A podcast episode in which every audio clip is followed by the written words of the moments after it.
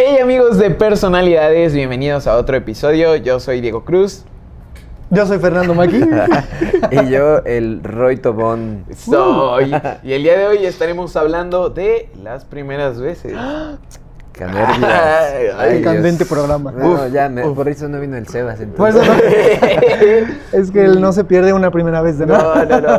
Hoy es su primera vez. Es su primera que vez no que vino viene, al programa. no Está bien. Es. Yo ya tuve la mía. Ahora ya estamos de regreso. Ahí vemos. Los extrañé. Yo dije, ya no va a querer venir este No, señor. no, no. ¿Cómo creen? Estoy seguro que muchos quieren oír nuestra Pues primera a vez. ver, Diego, ¿cómo fue tu primera vez? A ver, ¿De. ¿De qué? No sé. Yo, yo quiero hablar de mi primera vez cuando cambié de escuela. Este, yo toda la vida estuve en la misma escuela, este, desde el maternal hasta secundaria. Y ya en prepa, pues me cambiaron a una nueva escuela. Yo tenía mis amigos, dejé todo eso atrás, dejé también como, quiéralo o no, a lo mejor un nombre en la otra escuela, porque pues tantos años, tantas cosas que hice ahí. Y, y mi primera vez en, en la nueva escuela, en la prepa, pues, y creo que me voy a ventanear a mí mismo esta vez. Dale, dale. Porque, Para eso es esto. bueno, esa vez yo tenía como un enemigo de toda la vida que había estado en mi otra escuela y se cambió. Y ahí me lo volví a encontrar. Entonces, la primera vez que entré a la escuela iba con mi mejor amigo y todo. Y en el grupo en el que yo estaba, me toca ver a mi mayor enemigo de toda la historia. Ahí lo veo y yo de. Entonces ya te imaginarás. O sea, uno viene con la energía así de, hey, ve", y te lo topas después de seis años de no verlo. Pues sí estuvo como que potente. Y pues para no hacerle la- el cuento largo, todo el día estuve con, con dolor de estómago, este, nervioso, pues conocer gente nueva y así. Y pues al final del día vomité. What? Mi primer día de clase. Mi primera vomitada en la escuela. Este, o sea, íbamos a que nos tomara foto para la credencial. Voy bajando y en eso, no sé eh, cómo pasó. Bajo las escaleras y eso todo así. Todo, todo abajo de la, de la escuela vomitado y me la pasé en el baño y yo dije, no, mi primer día, todo vomitado, mi, todo mi, mi outfit vomitado. Y ¿De la fue uni dijiste? No, de, no, no he ido a la uni. No, es de- Ay, es que se la prepa, dije, de la ¿estás prepa. mintiendo? No, fue- fue Estás prepa. inventando Es real, es real, te lo juro. Soñaste eso. Pues un sueño. No, es que como dijiste outfit, yo dije, espera. Ibas con lo que tú Ah, querías el uniforme, ¿no? Ah, el uniforme. No, no, o sea, no había uniforme ya en la prepa, o sea, llevábamos de ropa Ah, de calle. es cierto. Y sí, valió, o sea, llegó el, el, el que era mi tutor, no, estás bien y todo, me tocó, estás bien, y yo adentro del baño de, sí, estoy bien, llámele a mi mamá, por favor. Y Oye, así. ¿y se enteró toda la escuela que el vómito que estaba ahí era tuyo? Eh, no, pero pues como el baño está cerca del, de donde vomité, pues sí escuché como de, ¡ay, qué asco! ¡Está vomitado! Y yo como de, bueno, fui yo, pero... Ya no llegaste. Y ya no, ya no o sea, no, vomité arriba, o sea, vomité en el, Y en bajó, el bote de basura. no. Las escaleras. O sea, Me resbalé con todo el vómito. vomité en las escaleras y vomité en el baño. O sea, te imaginarás cómo estaba. Y así fue. Mi primera vez, mi primer día. Primera vez que hablamos de vómito en el programa. Eh, vez que hablamos de mi vómito. primera vez que hablo de esto también. Nunca lo había hablado, eh. Así que, eh, para ustedes, amigos de bien. personalidades. Por ejemplo, yo me estaba acordando de la primera vez que estuve en un teatro. O sea, bueno, en realidad no fue la primera vez porque ya había hecho festivales y eso en el kinder. Mm. Pero como la, la primera vez consciente fue, creo, en José el Soñador hace un montón. Tú estabas ya, ¿no? Sí, ya, fue Hace un montón de tiempo. Y me tocó ser ensamble. Bueno, era de los hermanos de José el Soñador. Y la verdad estaba muy divertido. O sea, yo creo que en ese momento le agarré mucho cariño a, a estar en el escenario. Y, y creo que muchas veces la gente dice como de, oye, ¿no te pones nervioso de que pues está viéndote la- las personas o de que están las luces encima de ti y eso? Pero creo que a mí algo que me ayudó mucho es que no veo. Entonces, No te para- puede dar pena si no ves nada. Exacto. Entonces, para salir a escena, pues obviamente la, la obra está ambientada en hace muchos años. Entonces, pues tenía que salir sin lentes. Y eso me ayudó mucho a que no distinguiera. O sea, las Ajá. primeras personas creo que las alcanzaba a ver y me distinguir las dos, tres primeras filas. Pero ya más adelante o más atrás ya no veía nada. Entonces era como bastante tranquilo. Para mí era como ver este puntitos, ¿no? Y, y eso a mí me, me ayudaba bastante. A diferencia de que hubo una ocasión en la que me acuerdo que usé lentes de contacto y ahí sí veía a las personas y sí era muy raro. Pero ya tenía experiencia, entonces como que eso no me intimidó tanto, pero sí es como interesante. Yo tampoco veo muy bien. Este, entonces también he pensado así como, ah, pues no ves los detalles. Este, y pues hace que no te distraiga, porque no ves la mirada, o sea, no ves cómo te están pues, viendo. Después empecé a usar lentes de contacto, pero de todos modos no los usaba para las funciones, porque cualquier cosita que se me metiera me empezaba a lagrimear, parecía que estaba yo marihuana, mejor no me los ponía. Entonces sí. Ahora sí se le Ahí estás llama. diciendo que no me haga. Ya te conocemos, ya te No, cachamos, no. Fernando. ya.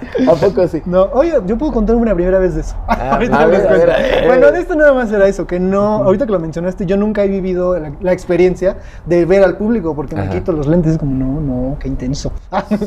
Pero mi primera vez con la, ¿cómo le gu- la- les gusta decirle? Porque mucha gente no les gusta que le digan marihuana. ¿Por qué? Digo, digo, marihuana, le dicen la weed. La, weed, ¿Cómo- la cómo Mary le Jane. dicen? También como la le dicen Mary este, Jane. la Mary Jane. La Mary Jane. También le dicen... La, la, pa- la, ¿qué? No, esa es la que te da después. esa es la que... Bueno, le inventan sus nombres. El punto es que la primera vez fue.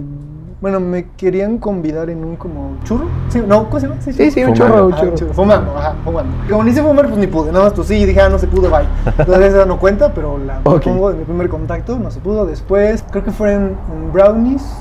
No tenía mucho tampoco, entonces dije, ah. Y, y después me invitaron en como galletitas. Entonces, como mis experiencias previas fueron como de, ah, no pasa nada. Pues me pasé un poquito con, con mi dosis. Y mi amigo me quería hacer la maldad y estábamos en la calle. Estamos por aquí, no estábamos tan lejos. De hecho, fue hace cinco minutos.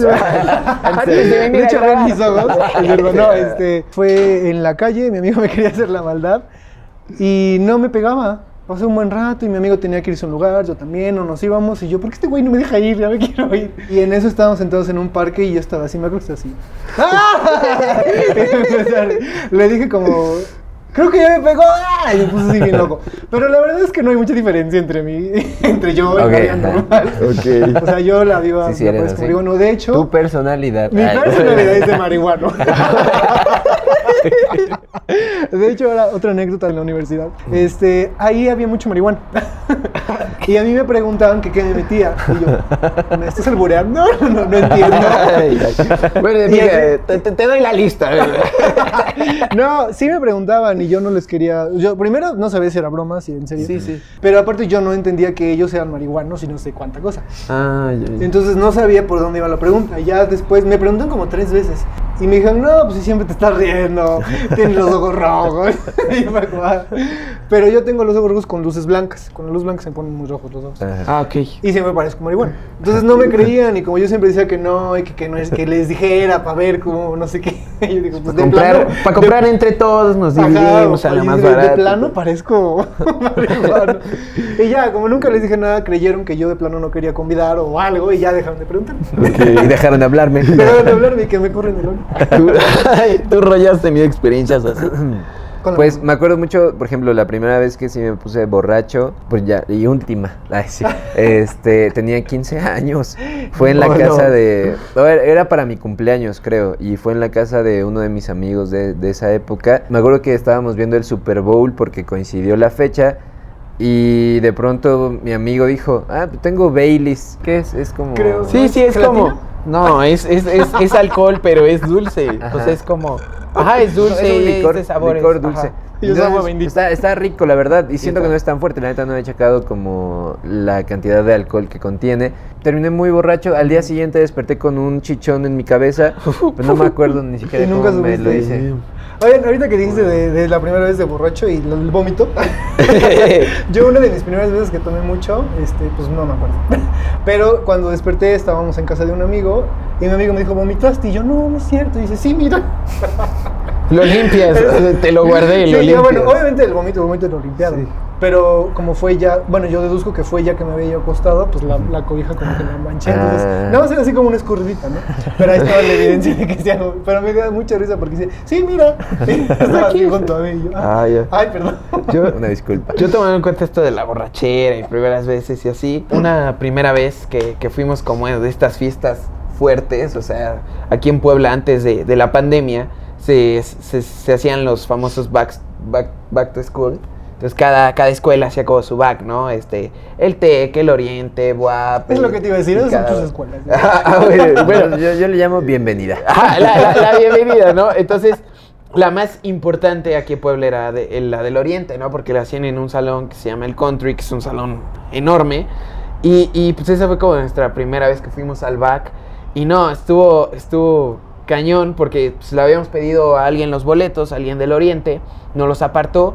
En eso llegamos, ya los había vendido, entonces tuvimos que hacer la fila, pero se, me- se imaginarán que pues, medio pueblo estaba ahí, ¿no? Entonces habíamos fácil como 10 mil personas en el evento. What?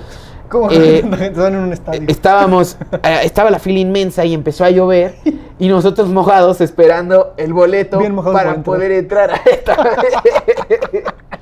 Y nosotros esperando ahí. bueno, el caso es que nos mojamos, o sea, llovió, compramos el boleto, estábamos empapados adentro de la fiesta y pues ya, ¿no? Compramos los boletos, estuvimos, estuvimos adentro y también fue como la primera vez que ligaron varios ahí que estábamos, incluyéndome y... pues, estuvo padre la noche, la pasé bien. Nada más que pues, al final tuvimos que esperar a, pues, a que llegara mi mamá, ¿no? Por nosotros. Y de esos 10 mil, en lo que llegaba mi mamá se quedó dormida, le hablaba, oye ma, oye ma, oye ma. De los 10 mil que éramos, nada más quedamos mi amigo, otro que estaba ahí y yo. En lo que llegaba, entonces acabó la fiesta como a las 3 y llegó mi mamá hasta las 5, 5 y media. Y sí, o sea, puedo decir que fuimos así los... Creo que ya me has contado, Sí, pero lo, algo lo que iba a decir ahorita es que Roy no te cree. ¿No me crees? No, Es que sí. Roy- Roy es que tiene carajo, a mí me seguía Es que estoy intentando. Es real. Es que 10,000, a Es ver, que en el country no caben tantas, según yo. Pero está bien. como de- Bueno, un poquito menos, ¿no? Tal vez Yo, yo 500. cuando... ah, no, men, o sea, es que estaba lleno, te lo juro, o sea... Es que como fue tu también. Primera vez, dijiste, Eh, no, esto es una ¡Guau! multitud. Bueno, no sé, real, o sea, yo me acuerdo que oía señoras que estaban afuera, porque pues ya cuando estábamos esperando a mi mamá, pues llegaban las señoras, ¿no? Ya su camionetón y no, es que dicen que hay como 5 mil, y luego ya otra, no, como 10 mil. La realidad es que estaba enorme, o sea, estaba lleno, lleno, lleno a reventar, la parte de arriba, la parte de abajo, Ah, bueno. afuera también. Y, y incluso pues en el estacionamiento también había gente y así. Mucha gente. Bueno, mucha, gente, mucha. ¿Cuál fue la primera vez que se sintieron exitosos en algún proyecto? ¿O en algún momento de la vida? Estuvo muy chistosa esta historia y tiene que ver con Diego, porque de pronto hace, cuando empezó la pandemia, se me ocurrió hacer un- una serie de lives en Instagram, en donde, pues, la idea era una especie de late show, pero en Instagram, como una cosa extraña. Entonces, pues, se me ocurrió el nombre, subí la imagen como el logotipo que había armado, y de pronto Diego me escribió, me dijo, oye, eso es un late show. Y yo, pues es un intento así, pero nunca, creo que nunca le había platicado nada de eso. No sé cómo lo dedujiste o qué. Ajá, Entonces- pues es que el nombre, ¿no? Ajá, Tenía que Late Show. dije, ah, pues sí, ¿no? Se llama Late Show, no sé. En la noche, pues sí, show. ¿no? Y entonces me escribió y yo sí, no sé qué, pero solo tenía como la idea de la fecha en la que quería lanzar el proyecto, que era la siguiente semana, pero en realidad pues no tenía ningún invitado ni nada. Entonces me dijo, oye, es que tengo un amigo que este, ahorita tiene una canción que está pegando mucho y no sé qué, no sé si te interesa. Y yo, ¿cuál canción? Y ya me la pasó y dije, no mames, la he escuchado en las historias de, todo, de, todas las, de todos mis amigos. Dije, jalo. Me pasó el contacto y esa vez se conectaron un montón de personas. Fueron como 300, yo creo, las que estuvieron Como ahí. 10 mil. como, como 300 o 400 personas porque el chavo la neta es muy talentoso y en ese fue justo el momento en el que su canción estaba pegando muy chido.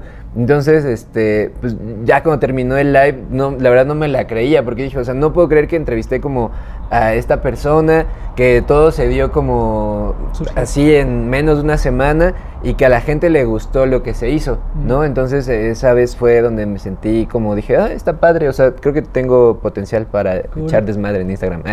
y en todos lados. Aquí No, no, también. no.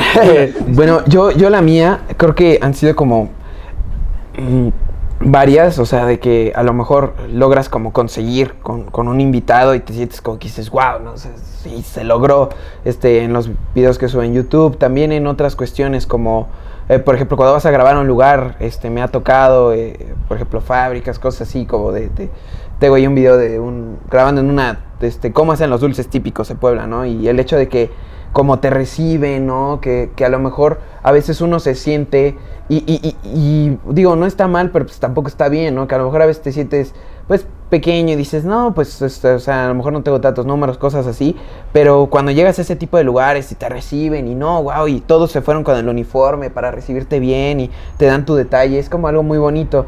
Y eso en cuestión de, de los videos. Y otro, pues, fue cuando, cuando me dieron la, la beca de la universidad para, para estudiar teatro. Yo, este, real, pues, lo tomaba como, como un hobby, pero, pues, en serio, ¿no? Y, cuando dije, ay, o sea, em, me, cuando estaba en el proceso para que me dieran la beca, eh, empecé como eh, a volver a hacer como un currículum de todo lo que había hecho, porque era lo que me pedían. Y dije, wow, he hecho bastantes cosas y, y como que me, me hizo ver que lo que a lo mejor yo creía que era algo, pues no insignificante, pero pues algo como menor, había gente que lo veía como algo grande, ¿sabes? O sea, y que eh, importante. Entonces eso como que también me hizo sentir este, feliz, sentir exitoso, pero a la vez también darme cuenta de lo que he hecho, pues no es algo pequeño, o sea, son cosas grandes, así sea algo muy chiquito, o sea, creo que le debes de dar la importancia que, que, que tiene. La palabra exitoso la estamos diciendo en el aspecto de tú te estás sintiendo bien, no Sí. como de, uy, ya soy, no sé. No, no, sí, sí, o sea, exacto. exitoso de que, wow, eso, justo como lo acabas Claro. de decir, Como logros, ¿no? como Sí. un logro que, que te da, pues digamos la palabra placer, que te hace sentir bien, satisfacción. Sí. Es que aquí son bien cochino, güey. Ay, Pues tú tus micrófonos. La, mm, ¿cómo, ¿Cómo resumirlo? Yo estuve en un trabajo al que entré sin querer queriendo. Este, me dijeron, oye, están buscando a alguien que haga videos. Entonces fui, pero no estaban buscando a alguien que hiciera videos, estaban buscando a alguien que produjera un programa. Entonces dije, "Mm, pues yo no sé si dicho. Le dije, mire, yo sé o sea, todo lo que está aquí en el set lo conozco, pero lo he hecho individualmente, como asistencia. Le dije, entonces yo le voy a decir la verdad, porque no le voy a decir, uy, si lo hago y a la mera la cago, ¿no? Entonces le dije, pero pues usted verá. Ah, ya, usted. Entonces, obviamente no me llamaron. Pasó un tiempo y me volvieron a llamar. De ese proyecto había pequeños proyectos de esa misma raíz, digamos, ¿no? Se les fue contratando más, más espacio, este, había más ingreso, que no llegaba a mí, por cierto. Entonces, este, yo me fui hartando y dije, muchas gracias, adiós. Les empezaron a cortar los programas. Entonces, yo no me sentí bien como de, ay, qué bueno, sino me sentí como, yo logré que les dieran Claro. más proyectos, o sea, y aunque se enoje la persona que estuvo ahí, con, por la que yo decidí principalmente salirme, ahí está la muestra. Y bueno amigos, hablando de primeras veces. ¡Ay, vámonos, recio! todo. Pues esta es la primera vez que voy a uno de los reportajes que hacemos aquí en Personalidades. Así que Yeah. si quieren saber de qué es, quédense porque está muy divertido. Vamos con el video. Hola, ¿cómo están? Estamos en Latin Feeling con Fernando Baena, ganador de varios premios.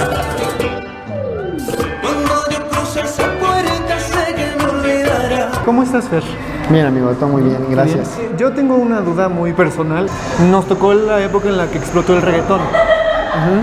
Pero tú te viniste para la salsa, para la bachata, no sé. Eh, ¿Qué hizo que tú dijeras, aunque está sonando Wisin y Yandel y Daddy Yankee y así, yo voy a bailar salsa? Me gustaba bailar como tal, ya tenía como las bases a lo mejor como de hip hop, de reggaetón y todo eso. Pero pues siempre me llamó la, la atención aprender a bailar cumbia. O sea, todo empezó por la cumbia realmente, porque yo no sabía ni bailar cumbia. Y entonces yo vi, iba pasando con mamá y le dije, mira, hay una academia de ritmos latinos, hay que meternos. Te llamaba la atención, pero al entrar te enamoraste de- del género. Ajá, me- cuando entré me llamó mucho la atención, pero el director o mi maestro este, me dijo, oye, vamos a un congreso a los tres meses más o menos, y ya fuimos a un congreso y, y ahí fue cuando dije, "Ay, me encanta bailar, pero como yo tenía poco tiempo ya me, me daba pena como sacar a bailar a las personas y todo. Entonces ya, pero cuando dije, no más, sí, sí quiero, y ya fue que me enamoré y dije, quiero aprender más y más y más y más. Cool. ¿Y cómo surgió la idea después de hacer una academia? el que era mi maestro quería poner otra academia y yo le dije, oye, abrieron locales ahí por tal lugar, por la madera. Y ya me dijo, y le digo, pues ábrela. Y yo dije, no, pues te estoy diciendo a ti por- porque tú querías abrir una. Y me dijo, no, ábrela tú. Ya sabes lo básico, ya sabes todo, tú métete. Entonces yo dije, pues bueno, ya me autorizó, ya como que yo pensé que se iba a enojar o algo así, pero no, él solito me dijo. ¿Qué congresos, ¿En qué congresos han estado y en qué lugares han quedado? Hemos ido a, a tomar talleres, a, a- a bailar mucho social y pues, obviamente a conocer muchas personas. A competencia, este, realmente nunca me animé porque pues creo que nunca te sientes como tal cuando dices ya estoy preparado, o sea, tú nada más lo tienes que hacer ya. ¿Te refieres a que no te animabas antes de tener tu academia o a cuando? Cuando después de tener la academia tampoco me animaba, o sea, yo era de no, no soy bueno y este, me falta esto, me falta mucho y pues nunca me, me animé. Ajá. Ya fue después que este pues muchos amigos me decían, ya anímate a competir, que no sé qué. Entonces ya fue cuando competimos en el pues, este año que pasó, 2021, en octubre en México.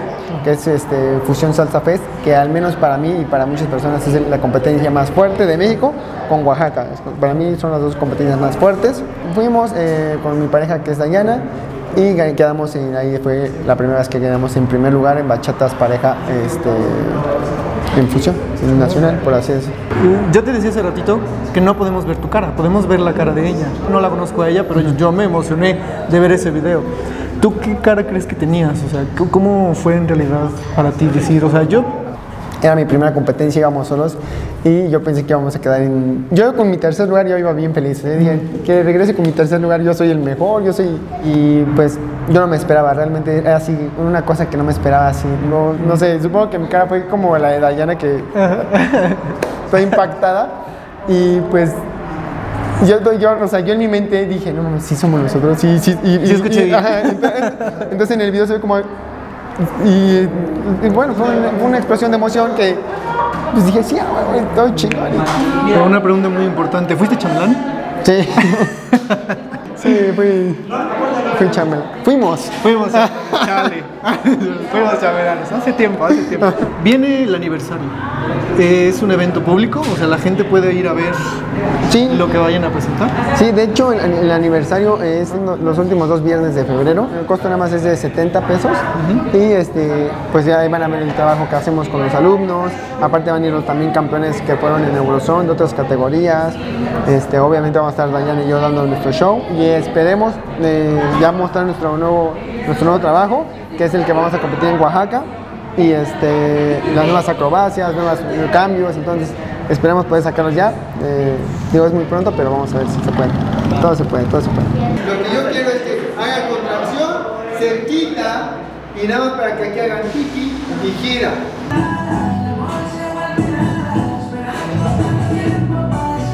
Pues esto es Latin Feeling con Fernando Baena. Si quieren aprender a bailar salsa, bachata, cumbia, ya saben dónde está. Y pues muchas gracias por estar aquí, por prestarnos el espacio un ratito. Nada, que gracias a ustedes, gracias a ustedes por interesarse en esto de los ritmos latinos. Y felicidades. Gracias, amigo. Gracias. Oigan, esperen. Y Diego mintió. ¿Qué tal les pareció? Déjenlo aquí abajo en los comentarios. Y pues ahora, ¿qué, qué tenemos preparado en este programa? Nuestro invitado de lujo. De De 10. 10. Tadazo. Sí, La verdad es que, digo, tengo la fortuna de conocerlo un poquillo por los proyectos en los que ha estado y también porque es compañero de mi hermano de la universidad y de Fer. De años de carrera. Entonces, este, la verdad es que estoy muy emocionado de que esté aquí el día de hoy con nosotros. Y amigos de personalidades, estamos con una personalidad bastante influyente, con muchos proyectos que admiramos. Con ustedes, Luis Maldonado. ¿Qué onda? Muchas gracias por la invitación, oigan. ¿Qué Gracias tal? por la aceptación. Ay, cálmate. Después de usted, ya, ya. ya, por favor.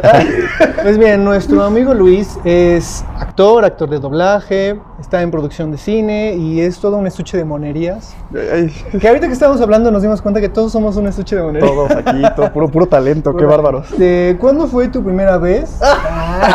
¿Qué? Sí, de lo que tú quieras. De lo que yo De quiera. lo que te venga a la mente. Ah, bueno, sí tengo una muy interesante. Ok. Y no es lo que están pensando. Este, Entonces no, entonces no la Ah, entonces no. Entonces ya. No, ¿sabes qué? Este, pues yo estaba en la universidad estudiando cine y la primera vez que me enfrenté como a una producción muy grande, ahí sí sudé horrible. O sea, sudé horrible. Hice una película que se llama Olimpia, que dirigió José Manuel Cravioto, y era como mi primer acercamiento a este, o sea, fuera de la universidad, ¿no? Porque estás en un set en la uni y tienes todas estas, este, ¿cómo se llama? Estos fierros y las cámaras, pero no es tan como profesional y como toda esta dinámica, ¿no? Y, y así de una producción muy grande. Entonces cuando me paré ahí y fui como actor, ni siquiera fui como parte de producción, sí, sí me sudó. O sea, sí fue como, híjole, esto ya es como la, el big deal, ¿no? Y ya este, entré y el que me dirigieran y el que se te olvidara el texto y que el director como de, bueno, a ver otra vez, pero su cara como de no lo está haciendo bien. Fue horrible esa primera vez, pero de ahí como que entra la confianza de esto me encanta, sí puedo. Y sí, esa primera vez fue ojete. pero muy divertida, muy padre también y lo agradezco muchísimo. Y te das cuenta de que muchas veces lo que aprendes en la universidad es completamente diferente a lo que vas a estar practicando en la sirve vida. para nada. No, no sí sirve. Por eso. No, estudien, chavos y chavas, estudien. Por eso me salió. Chavos y chavas, estudien. así. No se salgan de la universidad. dale. Tardan un chingo. Sí, sí, sí. Pero digo, aprendes otras cosas que no te hablan de eso en la universidad y eso está Claro. padre. Puedes ver teoría y es padrísimo y comprendes como el porqué de las cosas, pero nada como el momento justo de enfrentarte a la realidad. Y creo que en muchas eh, licenciaturas pasa lo mismo, ¿no? De pronto te pueden enseñar muchas cosas, pero si no las pones en práctica, para empezar, por ejemplo, a veces muchas muchas ocasiones no se te queda grabado y luego pues eh, no, es, no es lo mismo. Cuando vamos a tener una primera vez, a veces suceden espontáneamente o a veces son como planeadas o preparadas o las esperamos y en muchas ocasiones tenemos ciertas expectativas. ¿no? Entonces, alguna primera vez que tú hayas tenido este que no se haya hecho, o sea, que haya sido totalmente diferente a lo que tú esperabas. estar todavía en una serie más grande, o sea, ahí sí fue como, ok, ya tenía la idea ahora de la película, ¿no? Pero ahora cuando me enfrenté, por ejemplo, a trabajar con Netflix, que fueron producciones mucho más grandes de nivel como más internacional, sí fue como, es demasiada gente, demasiadas áreas, demasiado todo, no me lo hubiera imaginado así. Y el que cada quien sí se dedica a lo que tiene que hacer y no te puedes meter en las demás áreas, cosa que en la universidad te ayudas y te apoyas Mm. con todos y ahí no, está muy mal que te metas en el trabajo de los demás. Cada quien tiene como su rol y sus cosas. Esa fue una que sí, como que me topé con pared y fue como, wow, es totalmente diferente a lo que yo me imaginé. Estuviste tanto actuando como también en, en detrás de cámaras, ¿no? Hice Club de Cuervos con Netflix, fue el primer proyecto que hice con ellos y este y ahí sí fue nada más producción. O sea, digo, me llegaron a dar chance como de extra, ¿no? Porque así entre cuates y eso fue como de, no, pues necesitamos ahí unos chavos, a ver, pásale tú. Ah, porque ya te llevas parado. bien. Ajá, porque te llevas bien como de, no estás ocupado, venga, pásale. O sea, sí era muy así. Este, pero hice más este sonido, de hecho. Ahí. Luis tiene un. Me lo, lo, defini- lo defines como podcast, pero no sé si ese es el centro eh, específico. Fíjate que este, lo definimos más bien como anecdotario, o sea, porque es un proyecto multiplataforma. Tenemos redes sociales como Instagram, TikTok, Facebook, YouTube, este, Spotify y todos los tipos de podcasts y así, pero es más el anecdotario y entonces pues ya en- eh, tenemos diferente contenido para cada una de las plataformas. Y este anecdotario es de, de terror, de cosas paranormales. Sí. La, ¿Alguna vez durante la transmisión o después de hablar de uno de estos temas de miedo, la primera vez que hayas tenido miedo o que haya pasado algo extraño, ¿ha sucedido o no ha pasado esa primera vez? Miedo siempre tengo, soy súper miedoso. O sea, sí, es, es irónico que, que esté de host en ese proyecto. Pero sí pasó en el tercer episodio de la primera temporada con un cuate que quiero mucho, se llama Frankie. Este, él ha vivido cosas, híjole, muy cañonas. Y lo chistoso es que durante la transmisión empezó a como cortarse un poco. Este, bueno, ya sabes, las cosas digitales, el internet y como es en vivo. Ujú. Este, y luego la gente en los comentarios empezó a escuchar susurros dentro del el audio. Y ya después que lo revisamos y lo vimos, sí se escuchan susurros. Sí, de repente las velas con las que yo estaba transmitiendo se empezaron a mover de manera muy rara. Este, yo, es, en esa vez yo estaba muy solito en el lugar en que estaba transmitiendo. Este, y, y sí me quedé con esa cosa como de, híjole, voy a dormir con la luz encendida porque pasaron cosas muy raras durante la transmisión. Sí. O sea, y yo dije, se va a cortar esto y era lo que más me daba miedo. Pero no, y al final sí, puras, puros susurros, puras cosas raras en la... eh, había gente que me escribía y me decía, güey, vi una cara atrás de ti y yo, no, ya, No. espérate. Sí, ya, o sea, no me, no, no me chingues, ¿no? O sea, pero, pero sí, eh, fue esa la única vez que sí tuve mucho miedo. ¿Cómo fue la primera vez que ustedes se, se sentaron a planearlo? O sea, ¿cómo llegó la idea de decir, ah, sí, que la gente cuente historias de terror? Básicamente este proyecto surgió del ocio de la pandemia en 2020, este, como a mediados de abril, este, yo estaba perdiendo el tiempo, no es cierto, ¿cuándo fue? Sí, No, yo nunca pierdo el tiempo. No, espérate. Estaba- literal estaba perdiendo el tiempo en YouTube viendo videos de que cómo se reproduce una estrella de mar, ¿no? O sea, cosas así, de que ya de la nada. Una estrella de mar, Una estrella de mar. Una estrella de mar. De- es que de eso que vas perdiendo el tiempo y, y vas viendo videos en YouTube y ya no sabes de qué estás viendo y por qué lo estás viendo, pero estás muy intrigado. Y empecé a ver videos de una, una youtuber colombiana que tiene como este programa en donde habla de, de misterios y de cosas de asesinos seriales y te lo explica y esas cosas. Y dije como de, oye, me han pasado cosas paranormales y también a mis amistades, ¿por qué no hacer un espacio en alguna red social para, este, pues, para hablar de esto, ¿no? De lo que nos ha pasado y hacerlo en vivo. O sea, como transmitirlo en vivo y que la gente también que nos sigue, nuestros amigos, puedan platicar de eso. Entonces le hablé a un amigo que él tiene un canal de YouTube de cosas geek Y como él tenía más idea de cómo funciona YouTube, porque yo jamás en mi vida había hecho algo para YouTube, este, le dije, oye, ¿cómo ves? ¿Me ayudarías con las miniaturas, con el diseño, con todas esas cosas? Me dijo, oye, suena con mucho potencial el proyecto, la neta. Entonces como que reuní amistades que sé que podían aportar y que además son como amigos cercanos. O sea, está la que estudió comunicación y se dedica a ese tipo de cosas, está quien estudió cine, está este, quien estudió diseño digital, etcétera, ¿no?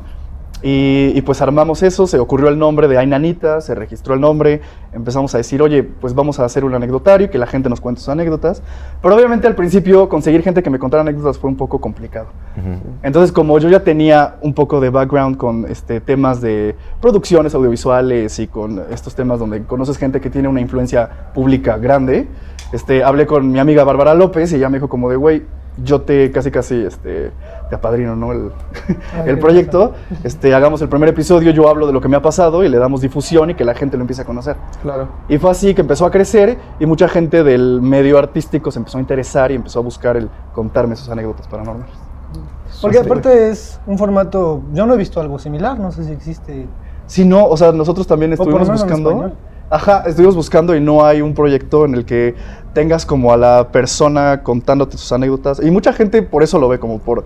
eh, está el artista o tal persona que yo admiro contando esas cosas que nunca cuenta. Y aparte yo le puedo escribir y este güey va a leer mi comentario y se lo va a leer y va a decir mi usuario. O sea, como que es muy inmersivo con el público el programa y eso les gusta mucho. En YouTube, en las películas, en las series, que es como un poquito más controlado y aquí es como más yo, la persona, te estoy contando lo que me ha sucedido y es como hay una conexión mayor Claro. ahí, ¿no? Además es muy práctico y muy cómodo por tema de pandemia, el que y para el invitado también, el que sea por videollamada, por esto de- del COVID y todas estas cosas, o sea, es- siento que es muy práctico y muy chido. Creo que por lo que nos compartes, la mayoría de tus invitados son amistades tuyas, ¿no? Pero ¿alguna vez te ha tocado invitar o tener eh, que entrevistar o charlar con alguien a quien fue la primera vez, así, el primer contacto que tengo contigo? ¿Cómo es tu primera vez? Eh, en la primera temporada la, la cerramos con José Antonio Badía de Leyendas Legendarias. Y él, este, o sea, yo la verdad no tenía idea de que era Leyendas Legendarias, una disculpa. Perdón, una disculpa. Pero la mayoría de mis amigos son mega fan de Leyendas Legendarias. Entonces me dijeron como de, güey, debes tener a Badía, por favor. O sea, se van a llevar muy bien, que no sé qué. Entonces, literal, lo contacté, le platiqué la idea, le gustó mucho. Y yo normalmente trato de que con los invitados o invitadas hablar un poquito antes del programa para tener como esta dinámica, o unos días antes, y generar como ese, o sea, romper el hielo, ¿no? Y como Claro. que llevarnos y, y cuando nos vean en vivo piensen que somos súper amigos y la fregada, ¿no?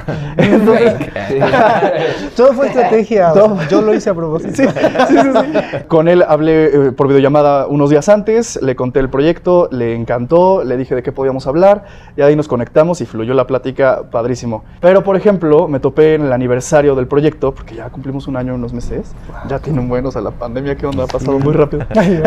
Este, Aplauso al proyecto, ¿no? No, sí, al proyecto. No, no, no. Sí, ya. Fernando, ya, ya paren. Este, Ya, por favor. Me topé con que tuvimos a Susana Zabaleta, Órale. entonces, este, pues con ella definitivamente no pude hacer esto de hablar con ella antes y de romper el hielo y llevarme con ella. Y pues obviamente yo he crecido con que mis papás son fan de ella, yo también la admiro muchísimo como artista y dije, fuck, voy a tener a Susana Zabaleta y no he podido hablar con ella, no sé qué va a pasar en el programa.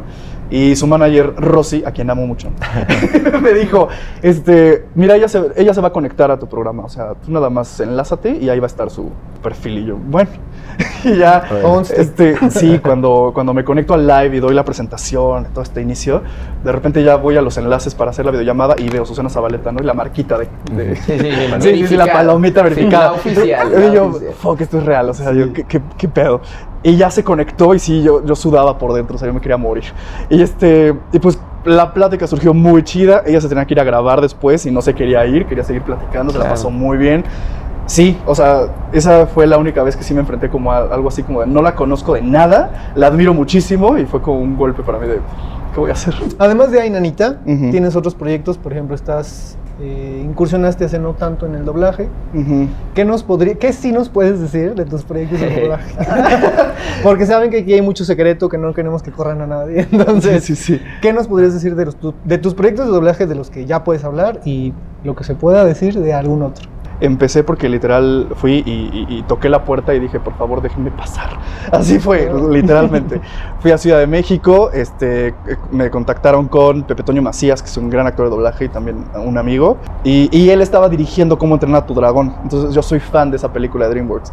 Y le dije, oye, me gustaría ver cómo es el proceso, o sea, yo nada más quiero ver, o sea, sí, yo me quedo calladito en una esquina y quiero ver nada más cómo se hace. Me, me dio el chance de pasar y tener como esta interacción y me dijo, hazte unas voces, o sea, no pasa nada. Entonces ya hice tres pueblerinos en esa película, en la 3, de, de Cómo entrenar a tu dragón. Ya de ahí me enamoré de eso, este, ya había tomado el diplomado, porque tomé un diplomado de doblaje y locución. Pues ese fue como el primer proyecto como que dije, wow, grande, ¿no? Ya, ya puedo tener mi nombrecito ahí. Hice algunos spots para televisión, para radio, para cosas así. Y hasta apenas fue que tuve la oportunidad de trabajar con Discovery Channel y estoy haciendo un, un proyecto de terror ahí que de eso no puedo decir el nombre, pero sí puedo decir que es de Discovery y que está, estamos próximos a estrenar ese proyecto y está bien chido. Cool. Cuando me dijiste del doblaje, como que se me hizo muy lógico porque yo me acuerdo que imitabas a Stitch. Sí, sí, sí. Ah, pues sí. Ya no me sale, ¿eh? Ah, Sí, perdón, ya, no me sale. No, de que lo hago. Sí, me, me encanta. De hecho, influyó mucho este, Gabo Villar, nuestro profesor, en, en mi decisión de estudiar eso. O sea, bueno, de también dedicarme a eso. Porque es una rama, ¿no? De la actuación. Pues dije, ¿por qué no? Claro, me encanta. Y, y- y el actuar con la voz es lo máximo. A todos nos pasa que estamos... La cagamos. eh, la cagamos, sí. La- No lo quería decir, la, cagamos. Entonces, ¿te acuerdas de algún error que tú hayas dicho, mierda, ¿por qué no puse más atención o por qué se me fue esto? O no sé, ¿no? De Sí, pronto sí. pasan errores. Entonces, alguna vez, tu primera vez que tú digas, mmm, Eh, ¿Nacer? No, no. Sí, sí, sí, cuenta nacer desde día uno, güey. No, este, sí, sí ha pasado. Eh, gracias a los dioses no ha pasado porque haya sido como mi error o se me haya olvidado algo. Trato de ser como muy precavido antes de empezar un live y eso, hablando del proyecto Ainanita, ¿no? Este, pero sí ha pasado que pues el internet falla, o sea, las cosas digitales de repente se traban o algo pasa. No podemos controlar mucho eso. Y justamente estando con, se llama Morita y es como muy famosa en TikTok también, por dar como su opinión de ciertos temas virales. Eh, contó una anécdota padrísima y que sí nos tuvo a todos, como todos los que estábamos en el live, como que sí nos mantuvo en tensión y eso. Falló el internet, se perdió el live y, ya no se pudo guardar. O sea, ya no se guardó nada. Entonces volví a conectar todo y que tienes que dar el inicio otra vez y tienes que, porque obviamente de ahí lo pasas a YouTube y a podcast y a todo lo demás. Entonces, pues bueno, no puedes entrar luego, luego en la anécdota porque tienes que tener un intro y todo ese rollo. Entonces sí, hablé con ella antes de empezar otra vez el live le dije, oye, mira, se perdió todo, podemos volver a empezar y me dices como los detalles más importantes. Entonces, este, me dijo como, sí, no hay bronca, muy linda, ¿no? Me pasó lo mismo con Carla Medina, que, bueno, yo la admiro muchísimo desde que estaba en Zapping Zone y estas cosas de Disney Channel. Sí, yo era fan, fan, fan de ella y de Roger. Este, Es verdad, una cosa. ¿Tú no los conoces o sí? Sí, yo veía Zapping Zone. ¿Qué? ¿Tienes ¿qué edad Sí, tienes? Ah. Tenías dos Ah, años. no existías, Diego. Sí, estaba, estaba chiquito y veía mi sueño siempre era, cuando, perdón, eh, cuando marcaban y así, y eh, para ganarse una cosa. stop, ¿no? Sí, Sí, sí, yo, sí. yo quería, y yo decía, es que, ¿a dónde marco? Yo quiero. Yo nunca supe dónde marcar tampoco. La tuvimos en el programa y ella muy linda y padrísimo. Empezamos a platicar y que la fregada de repente se empieza a trabar, no nos empezamos a escuchar, se corta, se pierde también en live. Y yo, no mames. Y bueno, hablé con ella y le dije, oye, mira, se perdió todo. Podemos volver a empezar y me puedes volver a decir como de, hola, ¿cómo estás? Y la chingada ya. Y sí, muy linda y también, y ya se rescató. O sea, como que sí.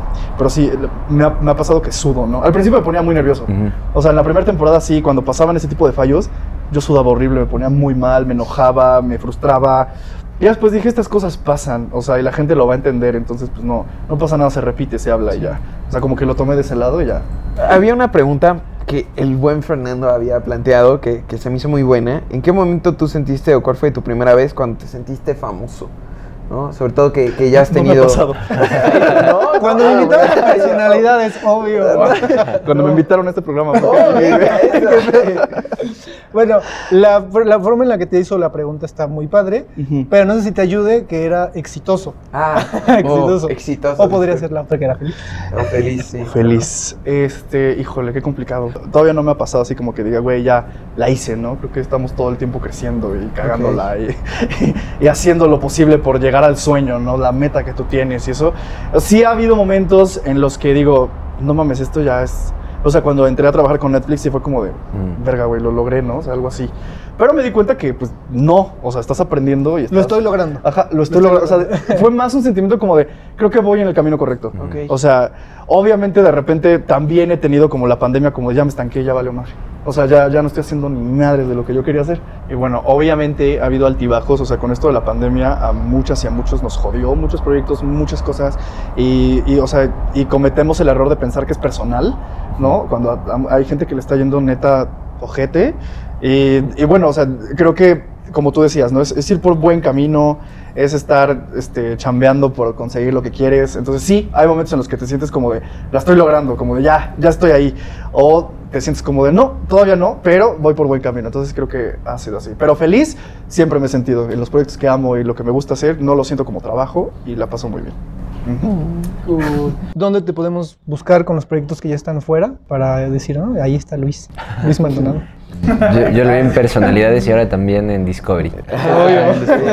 No, pues en Netflix está Desenfrenada, está Club de Cuervos. Este, no sé dónde está la película Olimpia, pero ahí la pueden buscar. Me avisan. Este, Por favor, me dicen, Por favor, me dicen. Este, Cómo entrenar a tu dragón 3. Está próximamente Discovery. Y pues estoy en todas las redes sociales como arroba IM Luis Maldonado. Así me encuentran. Y pues sigan al proyecto ainanita, arroba ainanita.mx, al anecdotario. En todas las redes sociales estamos así. Y listo. Venga. Muchas gracias por, por acompañarnos en esta ocasión. La verdad creo que todos nos llevamos algo y digo, también lo que estuvimos platicando detrás de cámaras a todos nos deja como cosas bien padres. Y aprovechando el tema del el nombre del programa, quisiera preguntarte, ¿tú cómo definirías tu personalidad? Qué compleja pregunta. No, no es cierto. Este, híjole, soy... Una bomba. ¿Qué? Una bomba. Soy una bomba, soy lo máximo. Ah, no. este, No, a ver, soy... eh, ¿Sabes qué? Ay, ay, pasa, híjole, me voy a quemar aquí un ratito. Este, pasa algo muy chistoso con mis amistades muy cercanas. Me dicen que soy tierno, me empezaron a definir así. Y yo dije, ¿tierno? ¿Qué? Yo soy malo. y me di cuenta que, que sí, y me gusta definirme así también. Es como de, pues sí, soy una persona tierna. Siento que soy muy, muy amigable también, o sea, que me gusta ser amigos, me encanta ser amigos. Este, no puedes confiar en todos, pero sí puedes ser amigos. este, también creo que llego a ser muy extrovertido y eso está bien chido. Y ya, creo que ya, así lo definiría, como... Pues por dos, por dos. O sea, de ti. ¿no? Ok. O sea, de ti. Eh, es que, güey, es igual. Oye, qué coincidencia. Sí, sí, sí. No, digo, opino lo mismo. Gracias, amigo, gracias, sí. Oye, pero eso que dices, sí das esa, esas vibes. Así, ¿Sí? Cuando ¿Sí? te ves, sí dices como de, ah, qué Está cagado, pedo". yo creo que cagado se define todo. No, o sea, o sea, yo, yo, yo diría buen pedo. O sea, Buen pedo. Ajá, o sea, buen pedo. Chido. Sí, chido, buen pedo. Jaja, Casi sí, soy. sí soy. pero sí, sí, sí. Pues muchas gracias, Luis. No, gracias por ustedes. venir, por contarnos tantas cosas. No, a ustedes gracias por la invitación. La verdad es que qué chido programa, qué chido lo que están haciendo. Todos son unos cracks, incluyendo al que está atrás de cámaras. Entonces, muchas, muchas gracias por, por la invitación. Pues felicidades por tus Venga, proyectos. claro que sí, que vengan más. Y estén atentos a todo lo que hace Luis, hacemos nosotros y nos vemos. See you. Pues muchas gracias a Luis que estuvo con nosotros, nos habló de muchos proyectos, nos contó un montón de cosas que como que no quería contar, pero Luis. y ni modo, muchas gracias, ojalá no nos juzguen por nuestras primeras veces de lo que sea. Pues agradecemos al lugar en el que estamos, Hotel Nube. Vamos, Sí. Roy, dilo tuyo. Sí, ya me lo sé. Estamos en Hotel Nube 4 Oriente 407 Colonia Centro. Estamos bien cerquita del Zócalo, de un montón. La verdad está muy bien ubicado y está muy bonito. Gracias por prestarnos sus instalaciones para poder realizar este programa. Me eh, quiero hacer un pequeño, dos, dos aclaraciones. Una es, me dijeron que decir gay friendly junto a pet friendly no se escucha muy bien. Entonces me puse a investigar y es, el término es correcto, pero no se escucha también que lo diga yo junto. Entonces vamos a decir que el hotel es tolerante, no discrimina con, con género ni, ni orientación. Y la otra es, en el episodio pasado de inclusión, me faltó, bueno, nos faltó aclarar que era inclusión a personas con discapacidad intelectual. Entonces, al no haberlo aclarado a, tiempo, nos fuimos como por las ramas y mezclamos este, eh, diferentes tipos de discapacidades. Habrá otro episodio en el que aclaremos y venga una persona con discapacidad de, eh, no sé si se dice motriz física, claro. este, a hablar pues de su propia experiencia. Y ya. Gracias. Nada, yo soy Diego Cruz. Me pueden encontrar en redes como Diego Cruzan. Yo soy Fernando Maki y Fernando Maki en todos lados. Y yo, Roy Tobón, arroba Roy Tobón en todos lados también. Y pues gracias por acompañarnos. Sí, nos vemos. Nos estamos viendo. Adiós. Adiós.